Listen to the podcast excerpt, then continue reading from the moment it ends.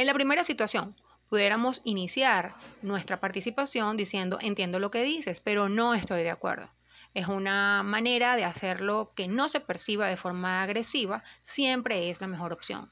La situación número dos, que nos pasa muchísimo porque la gente ni siquiera asiste a las asambleas y muchas veces las personas que asisten no se muestran interesadas. Pudieras decir una frase como me parece que no estoy logrando que entiendan mi punto y me gustaría explicarlo mejor. Esta frase asertiva expresa que no se está culpando a los demás por no entender, sino que estamos asumiendo la responsabilidad de que no hemos motivado lo suficiente y no nos estamos expresando de la manera que la gente logre estar interesada. La tercera situación, entiendo tu posición, déjame exponerte la mía. Entender al otro es una parte fundamental de la actitud asertiva.